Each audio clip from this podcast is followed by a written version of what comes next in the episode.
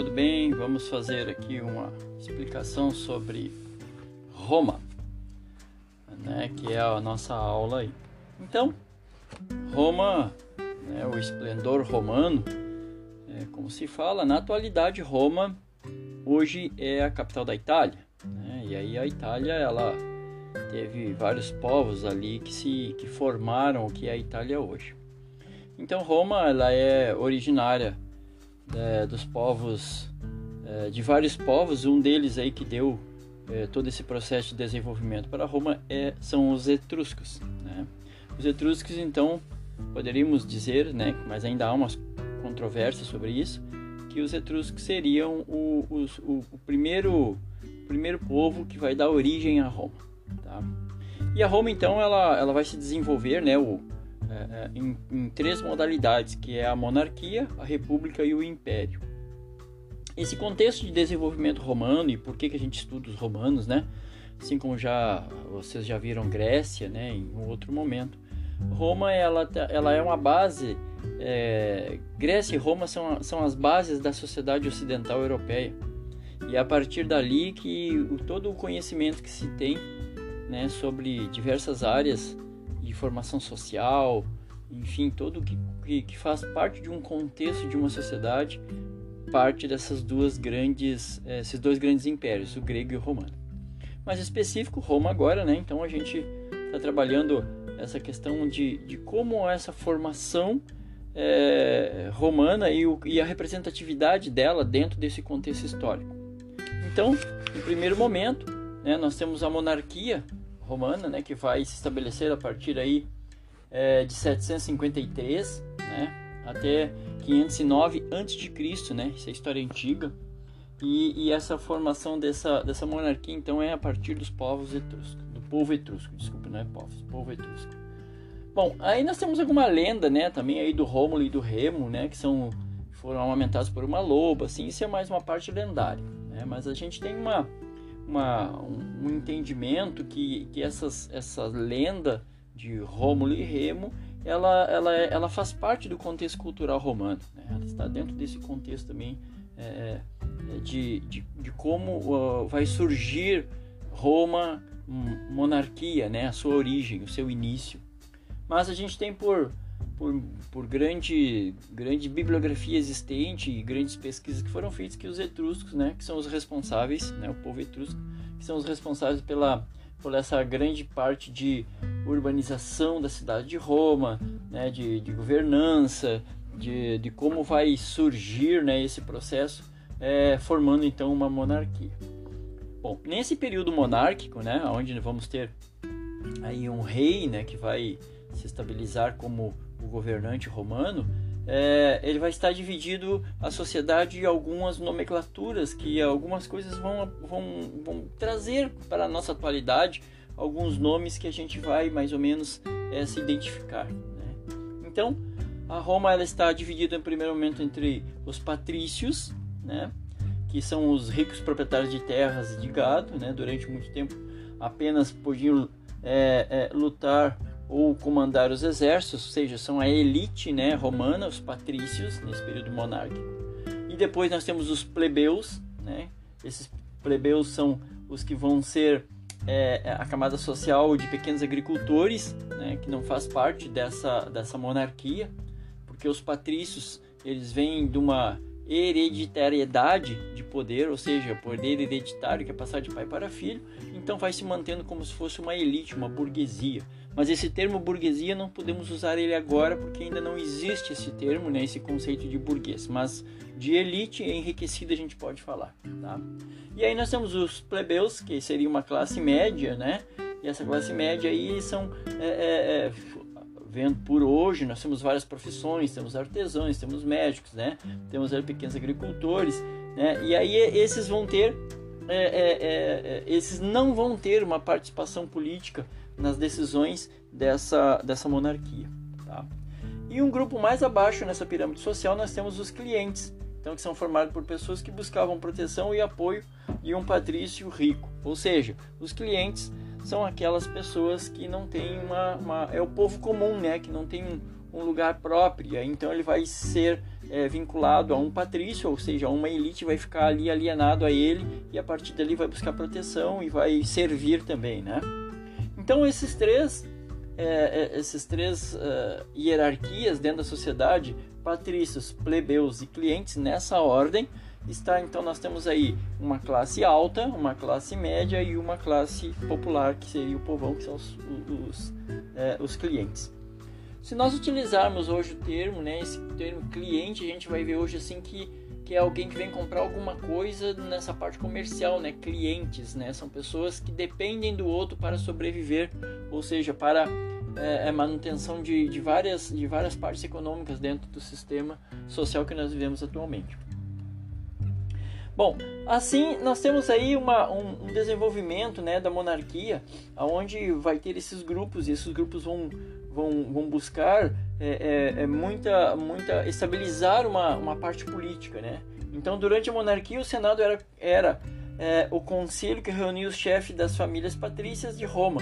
Sua principal tarefa consistia em eleger o rei. Contudo, o rei tinha poderes limitados, tanto que cabia aos comícios aceitar ou não o rei eleito. Ou seja, esse senado, né, então é, ele já traz assim esses senadores romanos na monarquia é que elegiam o rei ou não.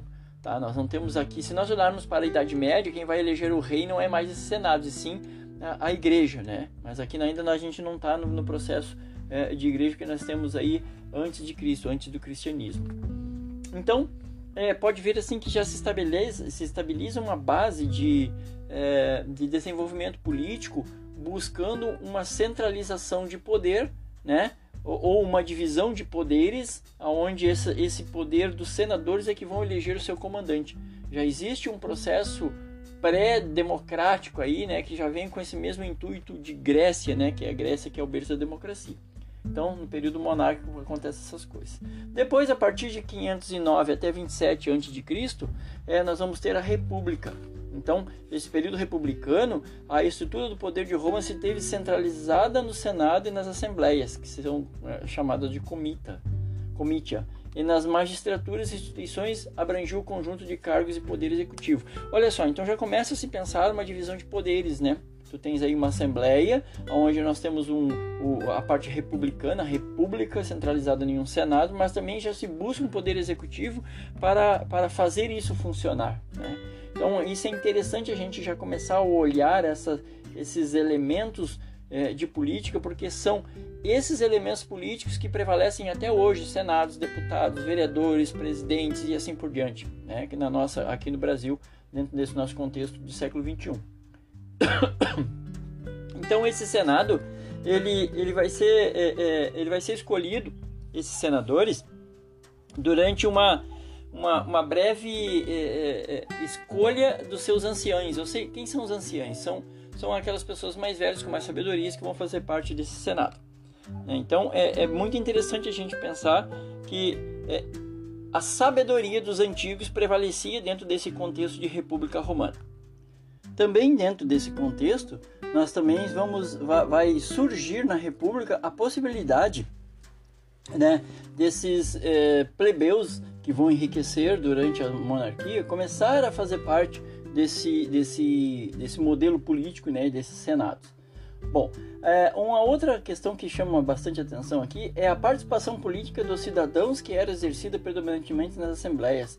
É, é, as mulheres e escravos não poderiam participar, somente os cidadãos, entre aspas, de bem, né? Esses mesmos homens livres, né? Que buscavam é, sempre uma, uma igualdade, que buscavam é, que exigiam alguma coisa, mas para isso tinha que ter um, um, um, poder de aquisição de títulos, né? Então, normalmente o enriquecimento fazia parte desse contexto, tá? A, a outra questão também é a magistratura, ou seja, é, a, a, os, pessoal que cuidava dessa parte das leis, né, que era constituído por altos funcionários da República, é, que seriam eleitos por, por assembleias, seriam os magistrados, os juízes, né, é, seriam os cônsuls, os pretores, os censores, é, questores, ou seja, são pessoas que vão buscar através da justiça, né, do, do, do, judiciário, nesse momento que ainda não está estabelecido ainda com o conceito de judiciário, mas já é um pré-judiciário, né, porque está trabalhando dentro das justiças, né? Ele vai buscar esses elementos para também se desenvolver e desenvolver essa questão republicana romana. Tudo isso é, é dentro de, de, de, períodos assim de, de como vai se, se estabelecendo a sociedade. Mas uma, uma das questões interessantes na República é, são os conflitos que vai acontecer entre patrícios e plebeus. Patrícios, quem são? É, é aquela elite que já vem formada, que, que já é de, de, de, poder hereditário, e os plebeus são aqueles que não têm um, um, um, sangue de nobreza, mas ele, pelo fruto do seu trabalho, ele vai ter algum enriquecimento e aí vai buscar uma, um lugar na sociedade. Tá? Então, dentro desse, desse processo, vai acontecer algumas desigualdades entre esses patrícios e plebeus. Ou seja, vai ter conflitos em busca de poder, né? Então, é, uma das questões assim bem interessante aqui que vai surgir é quando esses, é, é, é esses patrícios, né, senadores, eles vão criar os tributos tribunos da plebe, ou seja, impostos que a plebe deveria pagar. Quem é a plebe? São essas pessoas que estão enriquecendo, é a classe média, né? Se nós trazermos isso para nós agora, na atualidade, a gente vai ver que esses tributos a classe média ela vem pagando em grande quantidade, né? Os aumentos de impostos que, for, que estão no Brasil atualmente, nós estamos assim pagando isso muito caro. E quem paga mais isso é a classe média, né? A classe trabalhadora, certo? Então, dentro desse mesmo contexto, é, vai surgir aí é, uma, uma, em 450 a.C. vai surgir a lei das doze tábuas. Né? Essas leis das doze tábuas é importantíssimo a gente saber isso, porque é um conjunto de leis escritas que assegurava a igualdade jurídica entre patrícios e plebeus e constituía um dos fundamentos do direito romano.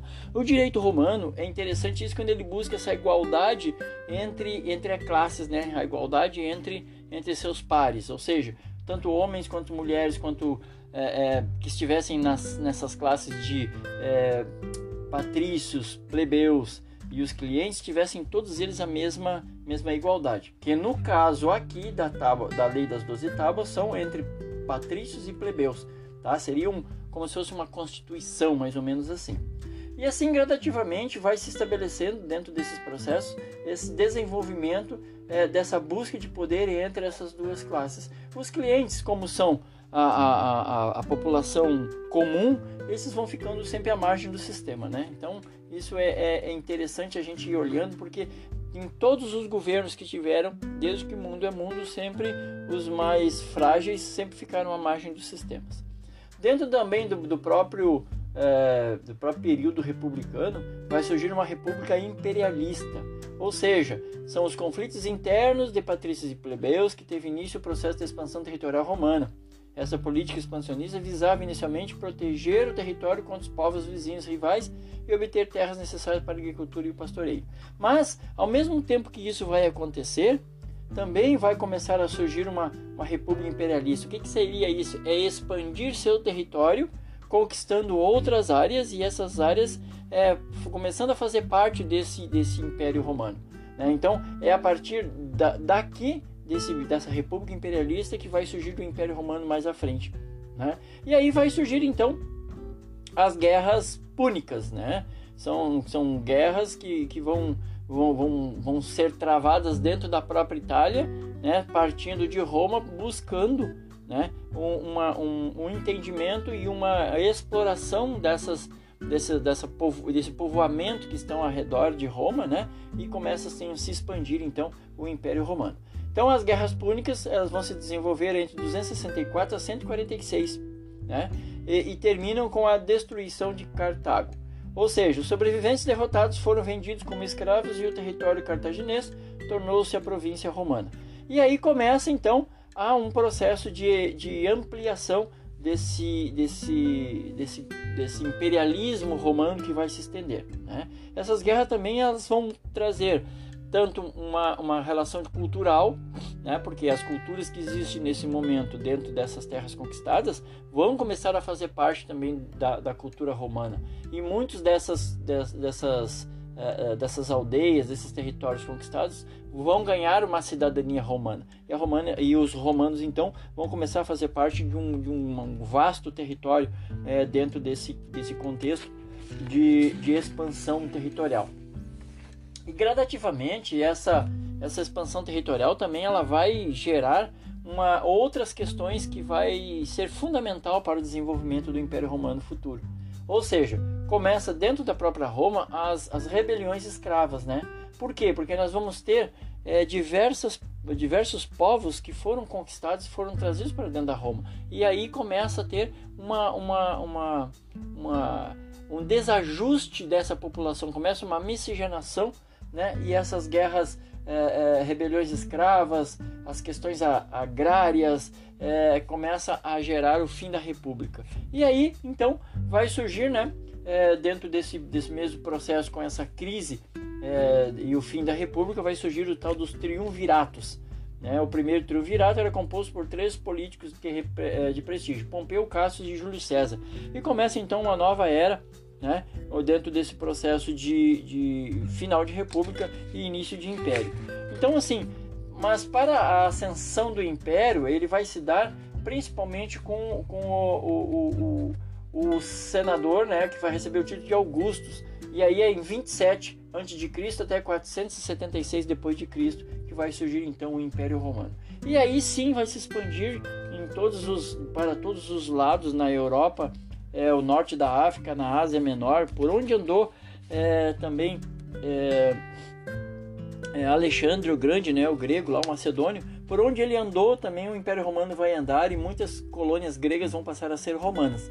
E aí é, é, vai ter todo um desenvolvimento dentro desse, desse processo de expansão romana principal para a expansão romana, o exército. O exército ele vai ser fundamental para todo esse processo é, é, de desenvolvimento desse império. Mas ao mesmo tempo é através do exército que começa a se romper né, essa questão de imposição é, imperial.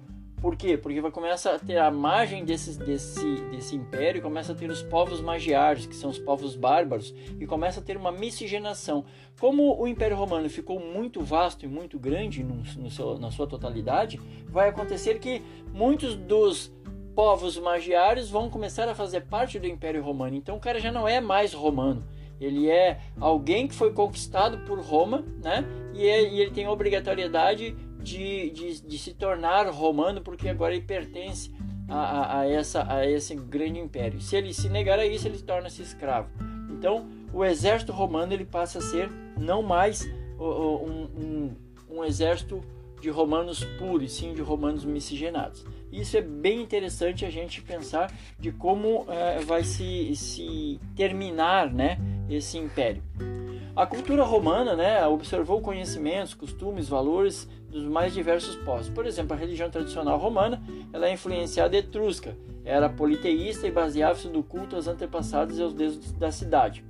No panteão romano, né, no panteão romano, também incorporou-se deuses e cultos de origem grega oriental, ganhando maior diversidade durante o período imperial. Os romanos também cultuavam figuras do imperador. E assim por diante, né, essas características antigas elas vão prevalecer como um todo. A educação, né, e a mulher e a família são as bases também do contexto romano. E isso é importante a gente ver, porque a educação ela varia de acordo com a camada social e o sexo. Os meninos das camadas abastadas aprendiam a ler e escrever em latim e grego, além de adquirir conhecimentos da agricultura, astronomia, religião, geografia, matemática e arquitetura com seus preceptores. Em contrapartida, os garotos das camadas menos privilegiadas dedicavam-se ao trabalho agrícola ou aprendiam um ofício, ou seja, uma profissão, né? como ou de ferreiro ou de marceneiro. As mulheres, independentemente de sua camada social, eram educadas para serem esposas e mães e não podiam participar das decisões políticas. As mulheres das famílias privilegiadas podiam apenas administrar a casa, os escravos e a criação dos filhos. A das camadas menos favorecidas podiam trabalhar ao lado do marido e, se fossem solteiras, até mesmo administrar o próprio negócio. Então vejam como essas características elas vão estabelecer de acordo às suas classes sociais. Né? Então, se nós pegarmos assim, patrícios, plebeus e clientes, aí nós vamos ver como essa, essa camada social ela vai se estabelecer dentro desse contexto é, romano a partir da, da sua monarquia, da sua república e do seu império. Certo? E depois a gente vai ver mais adiante mais algumas coisas aí. Espero ter ajudado. Um abração para vocês, tudo de bom.